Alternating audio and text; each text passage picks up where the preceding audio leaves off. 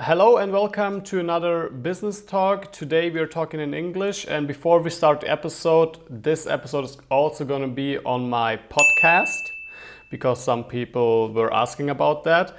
And today we have Damien and Belle from Monkey Pixels. Hello and welcome.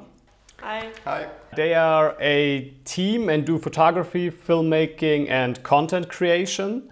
You're specialized in high quality content creation and influencer marketing, and you're doing a ton of social media because you almost have like 100 100,000 followers on Instagram, almost 10k on YouTube. And yeah, before I get on, let's just start tell us who are you and what do you do? I should start. Ladies first. okay, uh, I'm Belle, and I started with with Damien last year, I think. Um, and I started as an assistant. I didn't know how a camera worked, how anything worked, and he taught me everything. And now I'm editing editing all the YouTube videos, and sometimes I'm in front of the camera, but most of the time I'm behind the camera, filming behind the scenes and editing this stuff. Yeah. She's pretty much the girl for everything. In front of the camera, behind the camera, behind the computer, everywhere.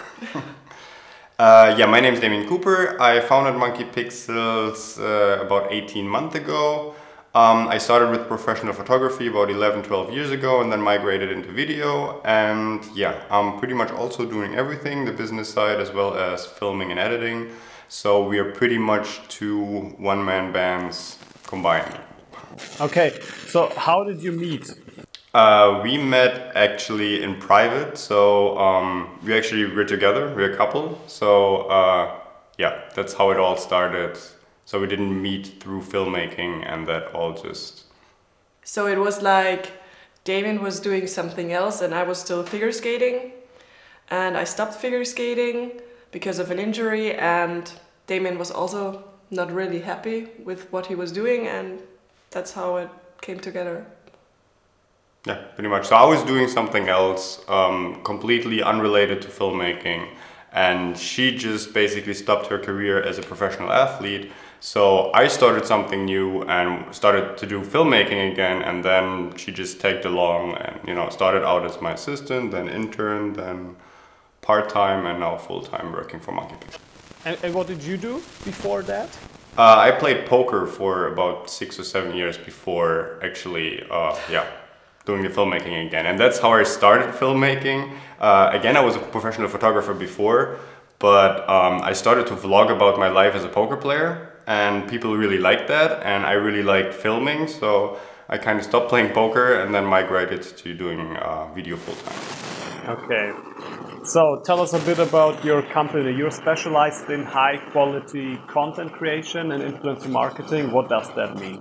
Uh, yeah, so basically, we're doing a lot of stuff. So, we're not really specialized in a niche right now because we're doing sports, we're doing uh, typical commercials, but we also shot a documentary, um, also doing some smaller social media clips for companies. Um, we shot music videos, so basically all kinds of high quality videos. Uh, we haven't shot anything for broadcasting, so that's really not our thing. So it's mostly just uh, social media. Um, and as of late, you already mentioned it, that we're kind of starting to grow our own social media uh, following. Um, so that is kind of what we're trying to focus on in 2019 more and more. Okay, we'll, we'll come to that later. That is a question for later. Um, because it sounds kind of like you're an agency, but you're not, right? Uh, no, we're not an agency at all. Uh, if that was the question. Um, I, we do offer because we have a network of other uh, influencers. So when a company kind of doesn't really want to have just a video, because for example, um, we were asked by a, a, local gym to actually shoot an image film for them, and we kind of convinced them to not shoot an image video and instead go with influencer marketing. So just let me touch on uh, touch up on this real quick. Is because basically a lot of companies come to us and they want to have like a really high quality video, and then we shoot this expensive video for them, and it just ends up on their social media with their 300 followers, and nobody sees it. So there's literally nothing to be gained with a really high quality video. So what we offer is to actually involve an influencer in that specific niche and combine that with a video. And then what we want to provide is not only the high quality content, but also the reach, because that is what a lot of companies are missing in the marketing. So we kind of want to combine that and provide both. Okay, that explains actually what you write on your homepage. And um, do you also do then Facebook ads for them, or is it just the influencer marketing? No, not at all. Like we have literally no idea about Facebook ads We- or anything. We create the content and they have to deal with the Facebook stuff. If they want to do Facebook ads, they do have to do it or, uh, by themselves. We come up with the concept and the creation and the strategy behind everything, like and even with like um, the marketing side. So if you want to do Facebook ads, we specialize in doing content for Facebook ads or for Google ads or you know for whatever you want to advertise it to. But the execution of the actual ads, we have nothing to do with. We also don't do a lot on Facebook uh, with um, ad ads and stuff. Yeah, like Facebook is really I don't know. It's not really our platform. It's Instagram and YouTube. I mean, I'm on there like in Facebook groups a lot, Yeah. like really a lot. But I don't like Facebook as a platform when you want to share distribute your content at all. So Okay, this will be also another question later. Um, but so you said you are not, uh, especially in like one particular field, you diversify yourself. You would say like doing content creation, yeah, but you do short films, I guess, or documentaries. You said and music videos. Well, the stuff we love most is to do um, stuff with athletes and short films and music videos. That's what we want to do more, but we basically do everything.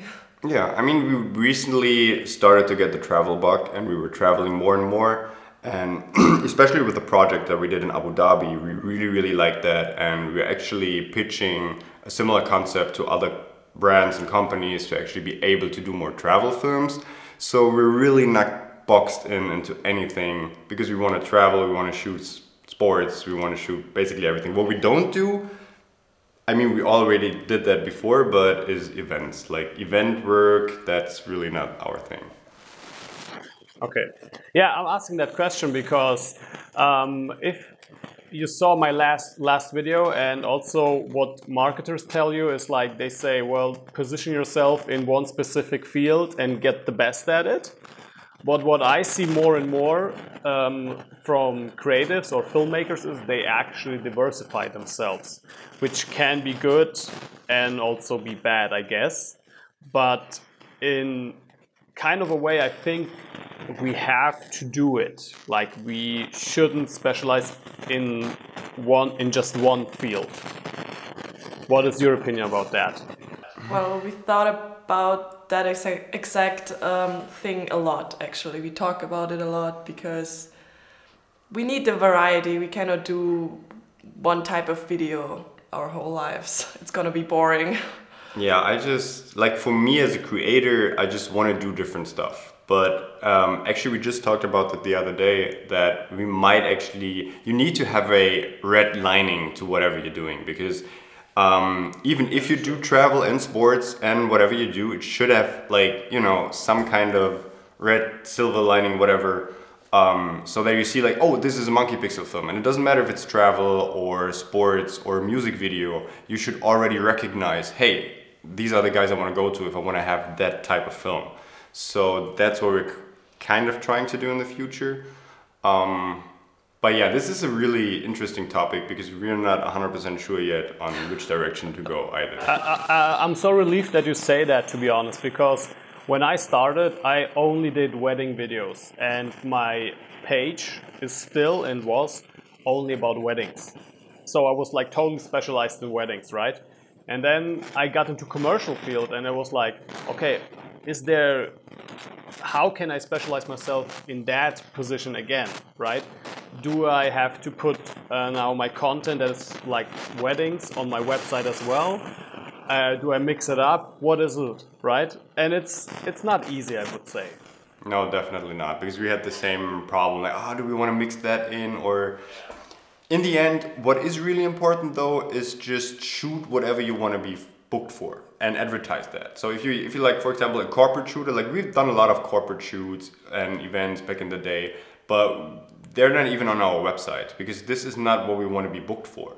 So don't really advertise something that you've done or do, but don't really want to be booked for. And that's why like we just put up all the cool stuff that we really want to be booked for in the future because that is kind of like how we position ourselves in the market. Um, that is definitely something you should do, I think.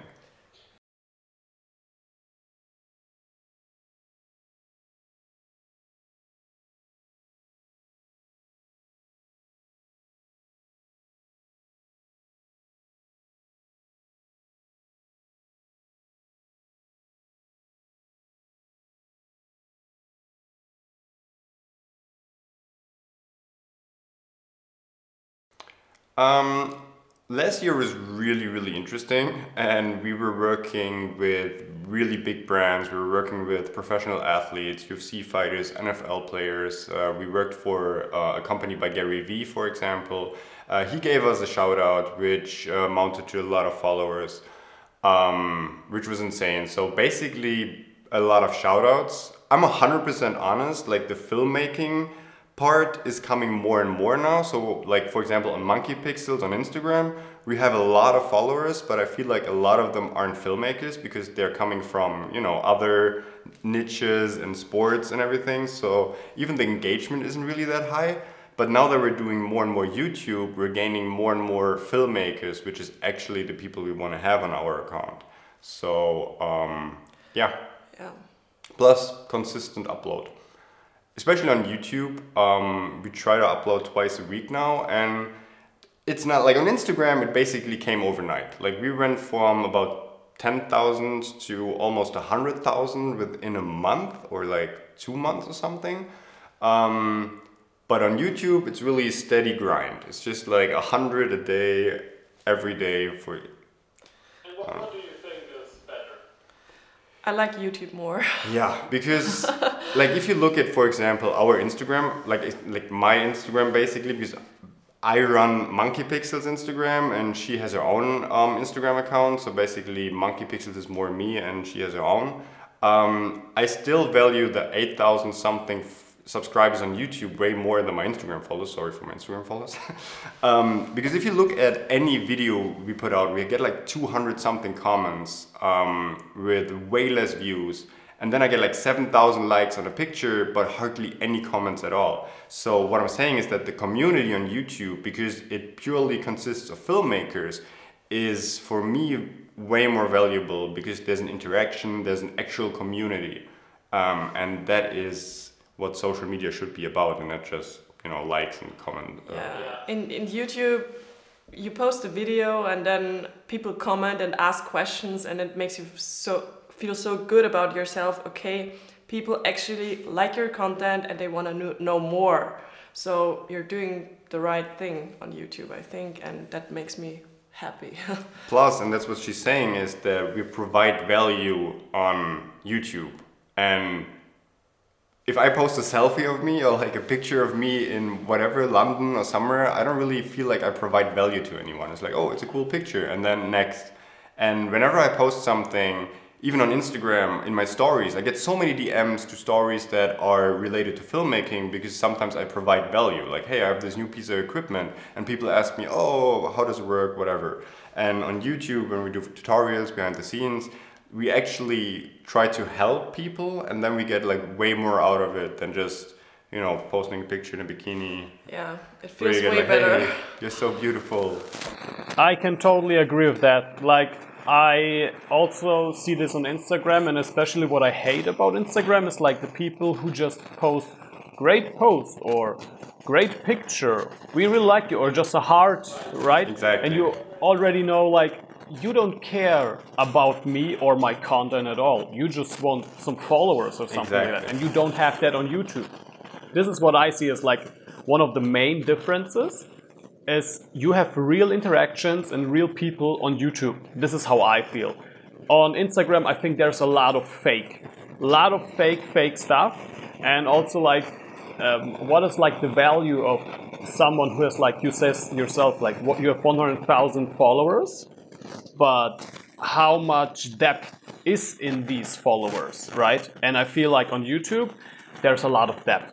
Yeah, and also I like YouTube more because you feel like you're working together with YouTube because YouTube wants people to see ads. So we work together with YouTube and with Instagram, you would have to pay Instagram to get more reach. That's how I feel like. Yeah, you always feel like you work against the platform when you're on Instagram and you're working with the platform when you're on YouTube because it's mutual beneficial if you grow on YouTube, but on Instagram, Instagram doesn't have anything uh, like they don't benefit of you actually growing. So yeah, that's why I really prefer YouTube over over Instagram. Okay, so then let's get to the next question, which is on which platform would you bet in 2019? Definitely YouTube. Like 100% YouTube. Yeah, that's so weird because uh, I thought you would say Instagram and YouTube. No. No, honestly, um, even commercially, like we don't really have these followers for a long time now. It literally happened overnight when we were working with Gary Vee and all these companies uh, in a really short, uh, short span of time. But even commercially, um, we do make money with YouTube, and we hardly or don't make money on Instagram at all. And we don't really try Yeah. to either. It's really frustrating on Instagram getting getting us, hey, can you post this and you get this for free, but you have to do to post something we give you, not a post I created and I'm like I haven't seen your product. I cannot post anything from from your brand if I don't know what the product is and they want me to do it for free. And quality doesn't matter. And on YouTube it's still different. It's still more filmmaking and feels better. Yeah, definitely.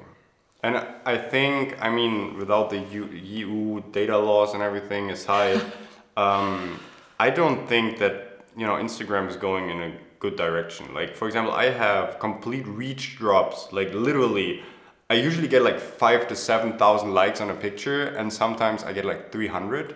And then I look in my insights, and Instagram is just isn't showing anything to my followers. So it's just like it's just again you keep working against the platform and you kind of like feel you have to beat the algorithm all the time and i don't think instagram is going in a good direction but That is so interesting. at least for us like i'm not i'm not a top model i'm not like a fashion model or anything so like i don't i can't really provide a lot of value by just looks so i i, I want to like provide value um by you know I, I need more than 60 seconds and i need more than you know just a picture so that's why me personally and like our brand is definitely betting on youtube instead of instagram Yeah, I think so as well. I don't know. I, I found YouTube as a platform, and uh, I, I this is the first platform that I really really like. And like you say, the reason why is you don't feel like you work against the platform. Um, and it, it I don't know. It has also, also like some reward system. I would say it, like that you feel on YouTube more than on any other platform. Even like with the 100k special, like subscriber special, that you get a award to your home. I think that's super nice. yeah definitely I, I like goals like literally just like okay milestones and steps it's just what about Facebook? Yeah, Facebook for me, I use Facebook a lot. Like literally, even though like we have no followers on Facebook whatsoever, I probably use Facebook the most, which is kind of interesting. But um, strictly for business and for Facebook groups, like in like for example in this uh, German Filmemacher Deutschland group is a uh, group about filmmakers, and I'm in different other filmmaking groups. Like for example, for our main camera, there's a user group. For you know our editing program, there's a user group. So you can really interact with people that are specialized in what you're looking for. So Facebook, I really really like. and and also for me uh, being a beginner last year it's like it's quicker than googling something you just post it in the group and somebody gives you the answer for for your question it's so quick and you get so many responses on what you're posting But only in groups. yeah Yeah, but if you like, for example, we we have our page, and if I post something, again with the reach like for example it doesn't show my content to my followers Yeah. and then every time it says like hey your your, your post is doing better than 90% of your other posts you want to promote it like no So you have to pay Facebook Exactly. to get to get the reach, and that even to get to your own followers i get it if you like you have to pay to get more people to follow you but if i have to pay to get my own followers to see it it's i don't know they're It's just- already already following you, but they don't see it. Do you use Facebook ads for you to advertise yourself? Um, no, not at all. The thing is, um, we started selling e-products. So actually, I had a. Um, I was texting with a girl yesterday that specializes on Facebook ads. So we might actually want to use Facebook ads for that because I think that is like Facebook ads is extremely powerful as well as Google ads and everything. Um, if you're selling a product, if you're selling a service, probably not so much. I don't think like selling your services as a, as a videographer is probably not the best idea to advertise on Facebook. I don't know if, if people like, for example, I get a lot of um, advertisement from other videographers that shoot weddings, for example, and like I'm not their target audience, so I don't know if that's Yeah, but that is what I would say where I don't agree with you. I agree with you, like, commercial wise, I don't know if that's useful to sell a service, service. But I can target engaged couples, which is Yeah, for that, yeah, definitely. That is probably like for weddings, it's different because you have a really, really. I, I was doing wedding photography way back in the day, and um, like for weddings, you have a really clear target audience. Pretty much everyone who gets married is your target audience. But if you're doing a corporate video or like a music video, like how do you target these people? So it's like, I mean, there's probably a way around, but I don't know. It's just I haven't really gone into that too much. Because it's all about target audience. I mean, target audience is the key factor here. You need to have you need to have your content reach the right target audience. And with weddings, that's a clear target audience. But for everything else, video making, it's I would I would agree with you on that. I don't do it in um, like commercial wise because I wouldn't know who I should target basically. But I'm also not a real expert in Facebook marketing because there are other people who say you should use it. The thing is that like I think there's Facebook and there's Google ads and they do totally different things because Facebook ads are basically for people who don't search for something. Like I think Facebook ads works great for products. It doesn't matter if it's clothing or anything. Like for example, I'm, I'm on Facebook and I see this cool jacket and I'm like, oh, that's a cool jacket and it costs like what, like 50 bucks, 100 bucks. So I'm like, I can be impulsive and just, oh, yeah, let me just buy this jacket. And like, I bought a lot of stuff through Facebook ads. But if you do something bigger, like, hey, there's a $5,000 plus image video or like a $3,000 wedding or something, it's just like, like, oh, okay, let's just, let's book this right here. So this is, so I think for, for these services, Google ads are better because the person already has a demand on looking for something and then like they type it in on like wedding uh, videographer in Munich, whatever, they type it in in Google, and then you should invest in ads that it gets redirected to your website. Same with image videos, with corporate videos, music videos, whatever. So I think for these services and everything that's priced a little higher, um, it's better to go to Google ads instead of Facebook ads. Facebook ads is more like a first impression. Oh, I didn't even know that existed. Now I want to have it. So I think that's a different type of marketing. So if you don't use Facebook marketing, what is the best marketing advice that you can give? I don't know. um, networking. Definitely networking is 100% the way to go. And it's kind of hard because it's like, what does networking even mean? But 100% of all our jobs and all our clients came from personal networking through social media. They saw us somewhere, they saw us on YouTube, or we knew a guy that knew a guy. So we never advertised anything. If you're a wedding um, photographer or videographer, that's different. For example, when I did weddings 10 years ago, there were like, you know, these wedding planner websites where you could like, you know, search for all the features and I got tons of um, uh, clients over there. But for us right now, it's just networking. And how do you network? Like, do you go on events? Do you do you go like and ask for recommendations? No, Damien is on all the groups and texts his people, and yeah, he never stops commenting just- something. Just never shut up. No, it's different. Um, for us right now, it's actually it's kind of hard to be honest because we sit in Vienna. Uh, I somehow moved here eight years ago for poker reasons, for tax reasons actually. it was for another girl. Uh, yeah, I met a, another girl um, a long time ago, and now I'm stuck here. But the thing, for example, here, there's the jobs that we want to have and that we want to shoot it. They're not here. Like music videos, athletes, and you know commercials and all this entertainment just isn't here. There's just literally there's no bands, there's nothing, there's no budget for it. So um, whenever you're in the states, for example, just try to go to party parties. Like for example, I went to a private barbecue with Gary Vee, which was like really like uh, lucky to be there. But there you can network because there's the people you actually want to target, and you know just try to be in that circle. Like if you want to shoot music videos, be around musicians and at whatever cost.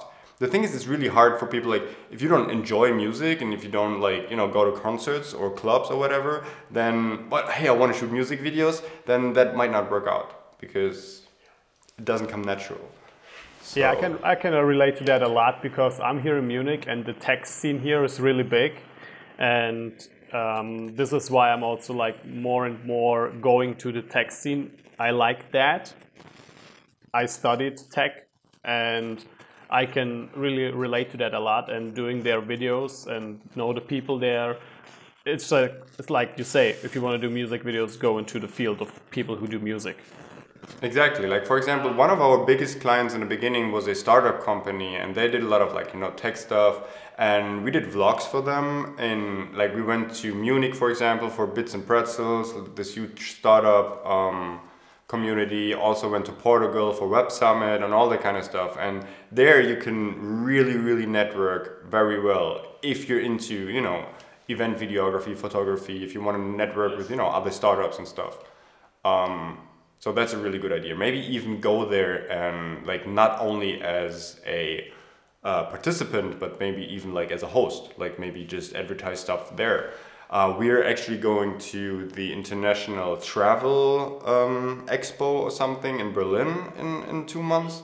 So that is one way to maybe pitch to clients something about travel. If you want to do travel videos, then go to, you know, because there's all the big brands that might be interested in that. Yeah, that is also another way to go on meetups, basically, or events, and start networking there, which I also did, and it works. Yeah, for us it's really hard because there are no YouTubers in Austria. Basically, there are no YouTubers um, doing English content in Austria. Yeah. That's the problem. And even I don't really know any other YouTubers that are somewhat big. Like we have a lot of collaborations planned in uh, 2019 in, in Los Angeles, even in Barcelona, Barcelona, probably yeah. next month. But here, there's just no community. Like even even the Austrian community, for example, like on Facebook, like The filmmaking group in Austria is horrible. It's really- it's horrible. it's horrible. I, I can totally agree to that. Like, I feel kind of lonely, to be honest. Like, as a filmmaker, um, especially where I lived before, it was Bamberg. I was like basically the only one. Uh, there are tons of photographers, yeah, uh, but filmmakers like not not existent, as well as there is no community, like you say. Yeah, and community is really important, especially on on social media. Like even if you're doing social media, if you want to like you know potentially grow your reach, but it's not just like about like growing your reach. It's also about making connections, learning from other people, and you know we're really lucky because we have each other. So we like really can bounce ideas off each other, can be creative together.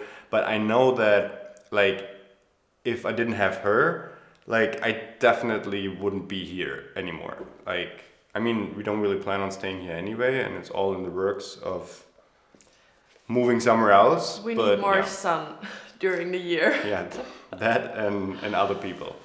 Yes. Just Okay, but that is a great thing that you say that.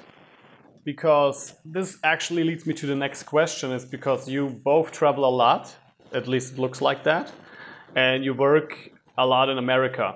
What's the difference to the German market, clients, and the whole environment? Oh, it's, it's, it's day and night, like literally day and night. In Los Angeles, it's like everybody is there, everything is there, and it feels great.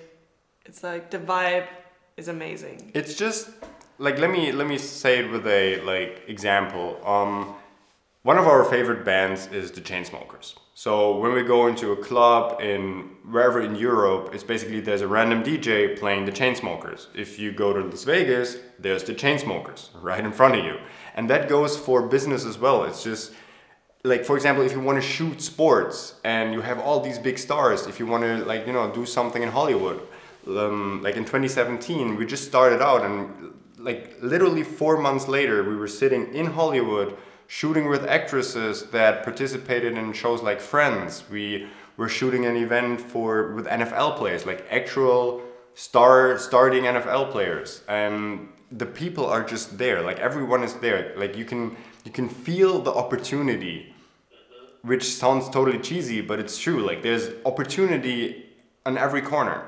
and like we went to Vegas uh, in the summer and we met the owner and founder of Shopify, for example, and he just started a new company. And then you meet another guy, and here it's just.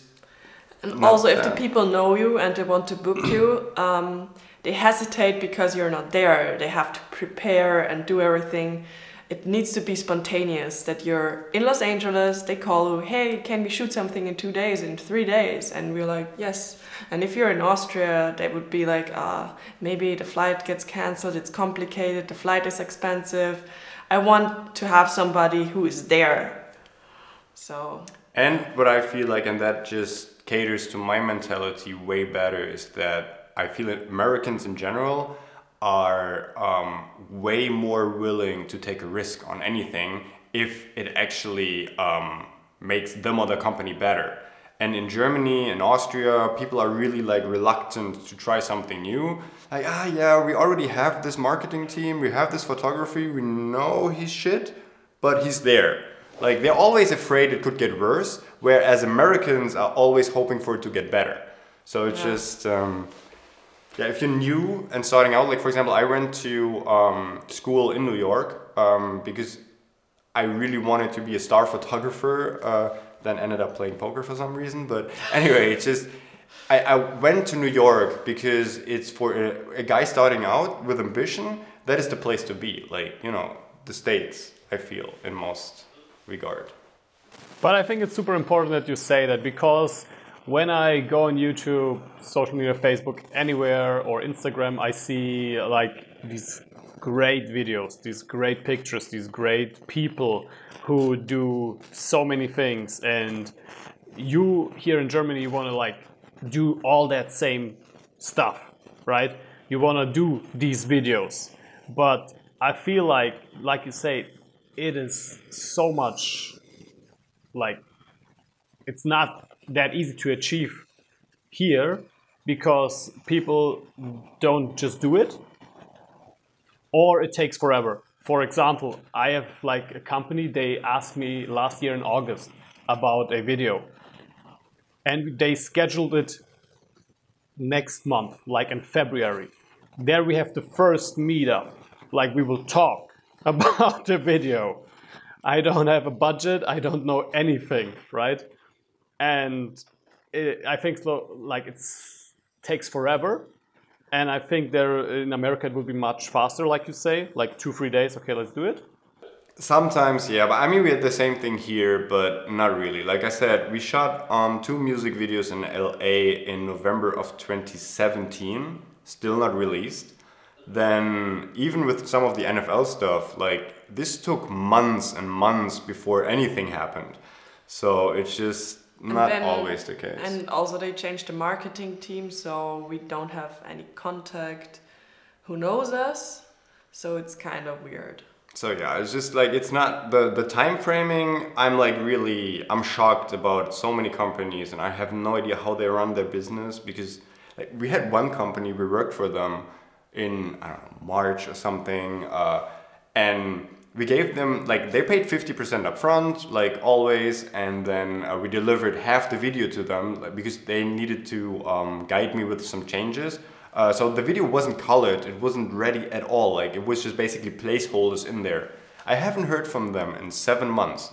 And after seven months i just like guys like let's wrap this up. So i just sent them the final invoice. They paid the final invoice but they never got a final video.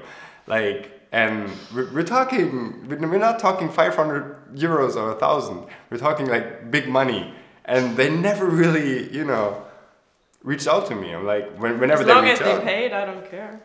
yeah but it's just like how, how do people run their businesses it's just like That is weird. i don't know it's just it's really really interesting Okay, um, I don't know if that's the right question for you because you basically said you're doing this like for one year now, but I just do it and ask if you would start today from new, would you do something different?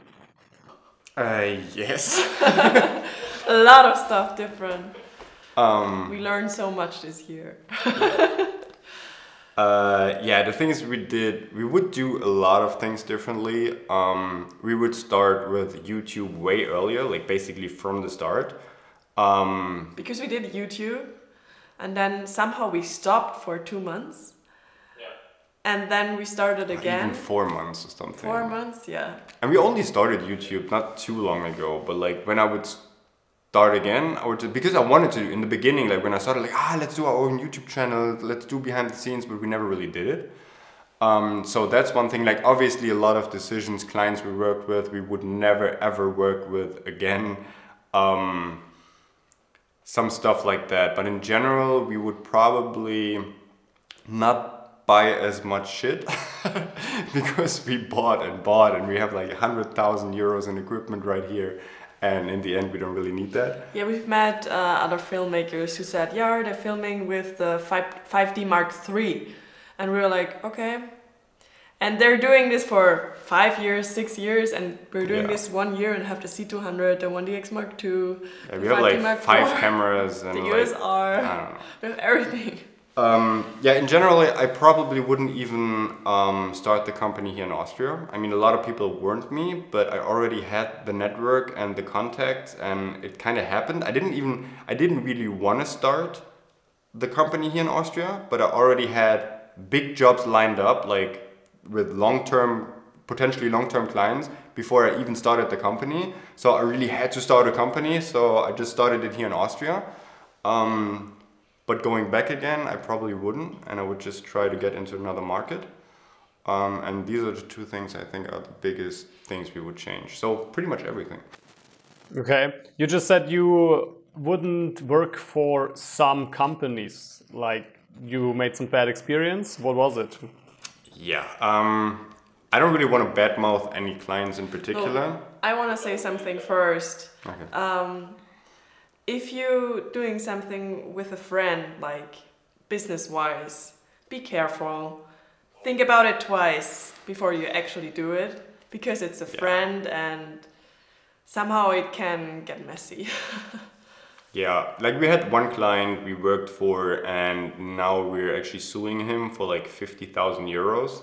And that was like a really big job, traveling abroad, different cities. Um, we invested a lot of our own money into it, which we usually don't, but it just so happened that, like, usually we get 50% upfront and everything, but then, like, things shifted around that were out of anyone's control. It's like, okay, you have to be there in two days. I can't get you the money up front in two days because, you know, even if I were to send you some money right now, just because international delivery just wouldn't and work. also, it was a project Damien really wanted to do. yeah. So I was like, I'm not sure if he should do it, but I knew he wanted to really do it because it was an opportunity. So Yeah, I took a big risk like with investing my own money into it and yeah, we haven't been paid. We didn't get our money back that we invested. So basically the whole thing turned upside down and now it's just like it's a lot of money. So basically just thinking back on on people not having paid us even though we have a contract and we went to lawyers and some companies straight up scammed us like literally opened up a shell company, close the company, open up another company, so we can't really you know sue them even. And we lost about sixty thousand euros um, in 2019. So yeah, we would definitely uh, in 2018. Yeah. Um, 2019 already we already started with losing money to to some stuff. Like it's been really really it's been a really great year and it's been a really really bad year Yeah, as we well. have, let's just say we we're not the luckiest filmmakers out there. yeah. Like just right now i just got to send a check from amazon for you know our affiliate stuff and basically it just said yeah uh, it's been cashed. It's like i never received that cash uh, that check. No it's been cashed like yeah but i never received it. So that it keeps happening and i don't know now the money And is stuff gets lost. yeah. And, uh, okay. But but to the point uh, before you said like you say you invested so much in camera equipment and then you say well you don't really need that. I think that is super important to hear it from you as well because there's a lot of people who ask me like i need 4k i need 200 frames per second but i just have 500 euros budget. And i'm always saying them telling them like why do you need that? Do you didn't even film one video. Why do you need all that stuff right? Mm, and nobody's gonna pay for it and see the difference. that's the thing. And it's not even like you needed to tell a story better right? It's just oh i want to have that fancy function Exactly. And we worked for clients like Wayne Sports, we worked for other companies, and like nobody requested 4K. Now, actually, um, we're working with a company, and this is a big project coming up in 2019, which I can't say anything about yet, but they actually request to shoot in 4K RAW. so we're gonna need it So now we need it, after one year. but before that, it literally wouldn't have made a Yeah, difference. We, we filmed stuff for a beauty clinic, and Damien did that with the C200 in RAW. They always got great videos, and then he went to film this documentary documentary in America with all that equipment, and I had the 1DX and uh, 5D Mark IV and filmed everything in 1080, and they loved those videos more because of the content and everything. Yeah. So they didn't really care about 4K or RAW or they didn't care about the the quality at all. So it made us feel like a little bit bad about it, but Yeah, it made us think in the end, like, why are we spending so much money? But then again, like, I also have a contradiction to that point is like, I love filmmaking and I love cameras. I love talking about cameras. I love tech. I love high frame rates. And like, in the end, I'm not just doing videographer to please a client and to make money. Um, I'm also doing it for me. Like, I want to create a great product and I want to have the highest quality because I love that. I love looking at my 4K 40 inch screen and seeing this like really crispy slow motion video. And that's why I got into filmmaking because I love filmmaking. So, yeah, like just economically for your business, you don't need any of that. Like, literally. yeah, but we're both perfectionists. I mean, I'm editing the YouTube videos, so it doesn't need to be perfect all the time, but I'm like, ah, this sequence needs to be good, this sequence needs to be good, and I invest so much time that I have to stop myself and think, okay, I don't get more money if I do it. Yeah. We don't get more money out of this. YouTube video if it's that little better. So it's hard if you're a perfectionist. Yeah, you have to find the right balance. Yeah, I, I know that problem. I know that problem, but like you say, it's uh, it's even hard to find that balance, and I think you compare yourself a lot to these great filmmakers, and this is maybe even a really huge mistake. Of course, you want to reach that level, but especially at the beginning, you don't need to. okay. Um, what are your future plans? Travel. Travel. Um, More sun. Uh, so in general, like business wise, um, I think social media is really the way to go. Like, um, We want to be independent. We don't want to um, have to have clients to make money. So that's why we open up the shots to sell presets and LUTs and stuff like that. Exactly. Um, and basically become influencers ourselves. Like not the, The Instagram kind. hey uh, and vlogging every day, but literally like we really want to focus on our YouTube channel in 2019. Um, I mean, we're already making some money with our YouTube channel, and that is kind of cool because we can do it on our own terms. We can create the videos we like and um, not be independent and have to have clients. So if a client comes up to us, hey, we want this video, and if we don't want to do it, we don't do it. And now it's like we have to do it. We have to do it all the time. You have to pay bills, so basically. We have to be independent. We want to be independent. I also think that the What you what you basically say, sorry, is you don't want to invest time for money. Exactly. Like this is I mean you always have to invest time for money, I think. Like the whole passive income, I don't think there is passive income per se. Um, but like like you know generating different streams of regular income as a filmmaker is so valuable because like somebody once said like um, between jobs as a freelancer you're basically unemployed it's like literally like i just wrapped up a job and as long as i don't have another job lined up i'm unemployed. And like with like generating different kind of income streams through social media. Plus like for example we we shot this great travel video which is really high quality and reaching out to a lot of clients um, wanting to reproduce it. Like most of them ask like okay what's your reach? How many followers do you have? So um, i think it's shifting towards a market where reach is so important even as a filmmaker Yeah, like so obviously not like- for weddings um, So it's like quantity is more important, like more reach, more people you can reach, not the quality. But if you can deliver both, you're the complete package. If you have the reach and the quality. exactly So what you're saying is um, basically social media is becoming a currency. Definitely. I mean, and it makes sense. Like, I didn't really wanna, um, like when I started out, it's it's a hard pill to swallow. But like, like say, and I don't really want to say that in a mean way, but let's say there's a 20 year old beauty influencer on Instagram, and she takes a selfie with her um, cell phone and advertises a product and say, hey, this lipstick is really really cool, and gets that out to like 500,000 of her followers that already like her, trust her, and want to be like her. And then this cell phone selfie has more advertising value than a really, really high quality video with eight people working on it, shot over three days with three red cameras, if nobody sees it. So, and that is a hard pill to swallow because obviously then quality doesn't matter and uh, cell phone uh, selfie is more important or like more valuable than this really high end production. So, and that is one like you can go with it or you can just like you know be mad about it. But if you can like you know provide both and not only say like for example if we shoot a music video and like our Instagram videos usually average about like 40,000 views and you have an unknown band and they're in a pitch with like you or another client and you say like hey not only do you get a cool music video but i always will show it to my followers. So there's a new band and now i show this music video to like 40000 people then that is a big plus for an, an, like you know a new band.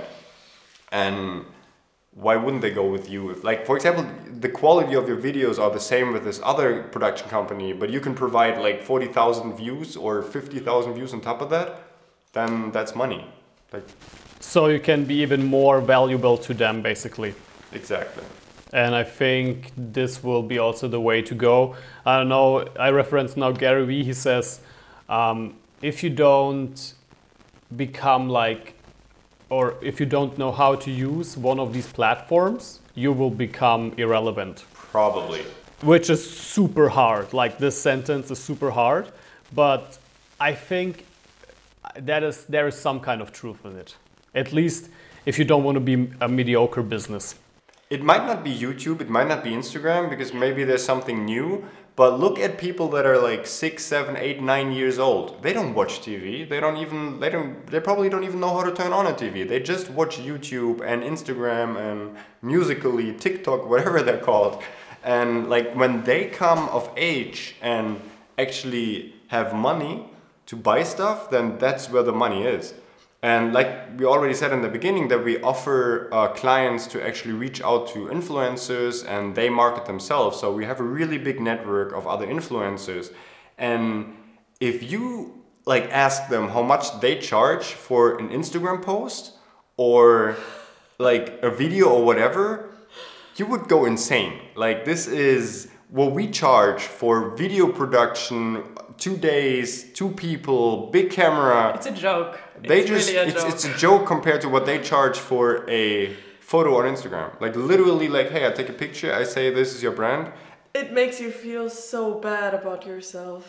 it's literally I tell you what will, will make you feel bad about yourself. Yesterday I heard that the number one most ad revenue like YouTuber in the world. He earned 22 million dollars in 2018 via YouTube AdSense, and he's seven years old. and he, and he is reviewing toys. I know. Yeah, I know that's that's really crazy. I've heard about that. like my friend, she has a six-year-old, and um, like I was watching him watch YouTube. All he watches is like basically other people playing with Legos. Like they're just literally playing with Legos, and he watches this all day on YouTube. And I'm and like, opening up. So these people opening up toys and opening like playing with toys on YouTube, they make a shitload of money. Why is this happening? That's what I think. I don't know. It's just yeah. So basically, our goals are a leave Austria and b um yeah Go grow with- a YouTube channel, Yeah. going to Go, influence go with the around trend. ourselves. Go with the trend.